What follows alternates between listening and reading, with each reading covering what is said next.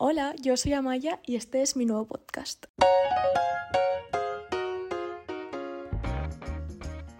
La verdad que no tengo ni idea de cómo se empieza un podcast, pero bueno, yo lo primero que voy a hacer es explicar el nombre.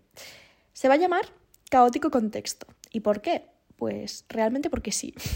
no hay una explicación muy profunda, porque mm, simplemente son dos palabras que me encantan y que utilizo mucho en mi día a día. Y nada, me gustan tanto a nivel sonoro como a nivel visual. O sea, yo necesito que la palabra, o sea, para que una palabra me guste mucho, tiene que sonar bien y me tiene que gustar cómo queda escrita. Y estas dos palabras son perfectas. Así que me encantan. Y mm, también, em, bueno, cuando estábamos en la ESO, eh, por lo menos, es que bueno, no sé si esto pasaba en general, me imagino que sí, pero bueno, por lo menos en mi círculo de amigas era como mm, que nos pensábamos mucho lo que poníamos en el estado de WhatsApp, en plan en la frasecita esta que poníamos pues como que lo pensábamos un montón y le dábamos como mucha importancia. Entonces yo estaba ahí rayada pensando qué poner, qué escribir, le estaba dando ahí vueltas. Y no me acuerdo cómo llegué a esto, no me acuerdo si fue por una canción o por algún... no sé, no sé cómo llegué a esto, pero me acuerdo que yo me puse de estado caótico con texto y se quedó ahí un tiempo cosa que era raro porque lo solía cambiar bastante a menudo. Y, nada, y desde entonces, mm, desde segundo o tercero de la ESO, no sé cuándo fue, yo estoy aquí con la frase esta en la cabeza, entonces me hacía ilusión que se llamara así el podcast, la verdad. Y esos son los motivos de, del nombre. Y luego, ¿por qué estoy haciendo este podcast? Pues yo también me lo estoy preguntando mientras lo estoy grabando. No os voy a mentir. Eh, vale, hay como varios motivos. O sea, por un lado, bueno, me ha costado mucho eh, tomar la decisión de grabar este podcast, o sea, mucho. Lo he reflexionado bastante porque eh, yo soy una persona muy tímida y muy vergonzosa. Entonces como que había una gran parte de mí que mm, estaba un poco reticente a el tema de hacer un podcast. Porque, pues eso, porque me daba vergüenza, porque mm, tampoco tengo nada importante que decir y no sé, era como, ¿para qué voy a hacer esto? no me quiero exponer de ninguna forma. Pero mm, también había una gran parte de mí a la que le apetecía mucho hacer esto. Entonces, bueno, es que yo, eso, soy muy tímida y tal, pero me encanta hablar. O sea, una vez que conozco, o sea, cojo confianza con la gente y tal, y empiezo a hablar, yo ya no paro, porque me gusta mucho, mucho, mucho hablar. Entonces, claro, como que esa parte de mí decía, me apetece hacer esto. Y bueno, este año he decidido que Mm, quería salir un poco de mi zona de confort, como se suele decir, lo que me apetecía como obligarme un poco a hacer cosas que me apetecen y que normalmente no hago pues por vergüenza o por timidez. Entonces he dicho, bueno, es el momento, ¿qué más da? Voy a hacerlo. Y entonces ese ha sido uno de los motivos.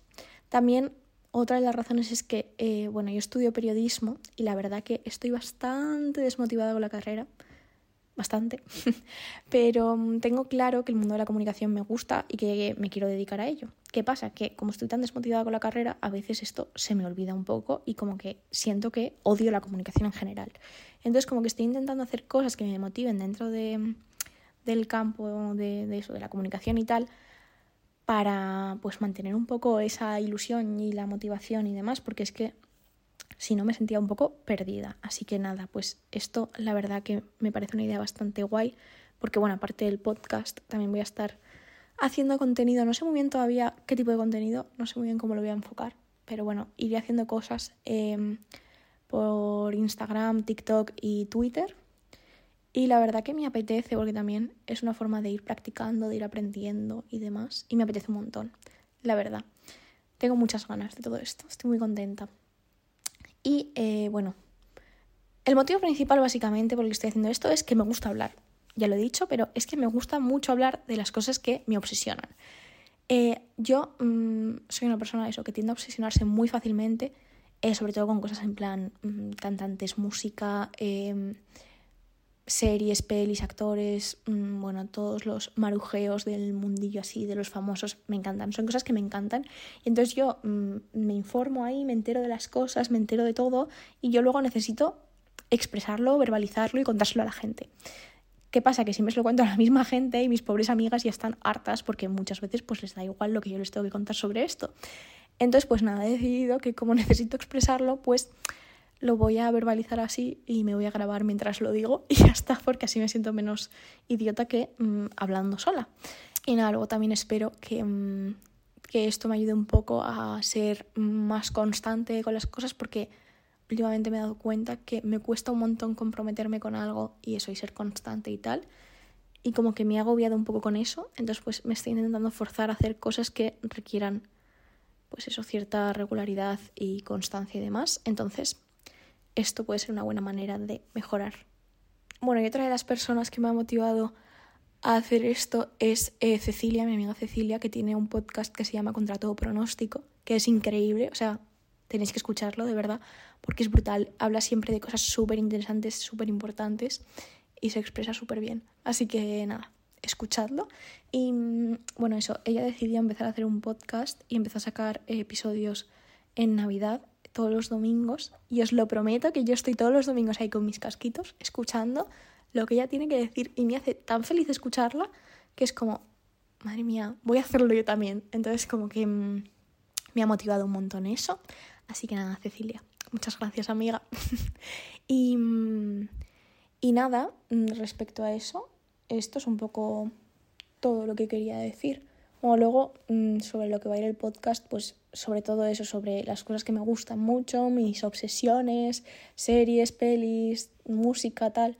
Pero bueno, tampoco os puedo asegurar que solamente vaya a ir de eso porque probablemente hablaré un poco de lo que me apetezca. Sinceramente, en plan, yo qué sé, mm, no me quiero meter tampoco en temas demasiado intensos, pero yo soy una persona intensa como concepto, así que probablemente pues, pues sí, me meta en algún tema así.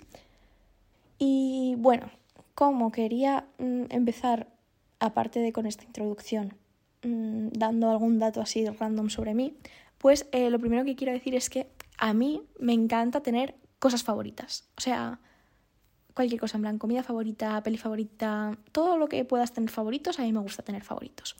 Entonces, yo mm, tuve un momento de crisis en primero de bachiller porque no tenía palabra favorita y yo lo estaba pasando mal.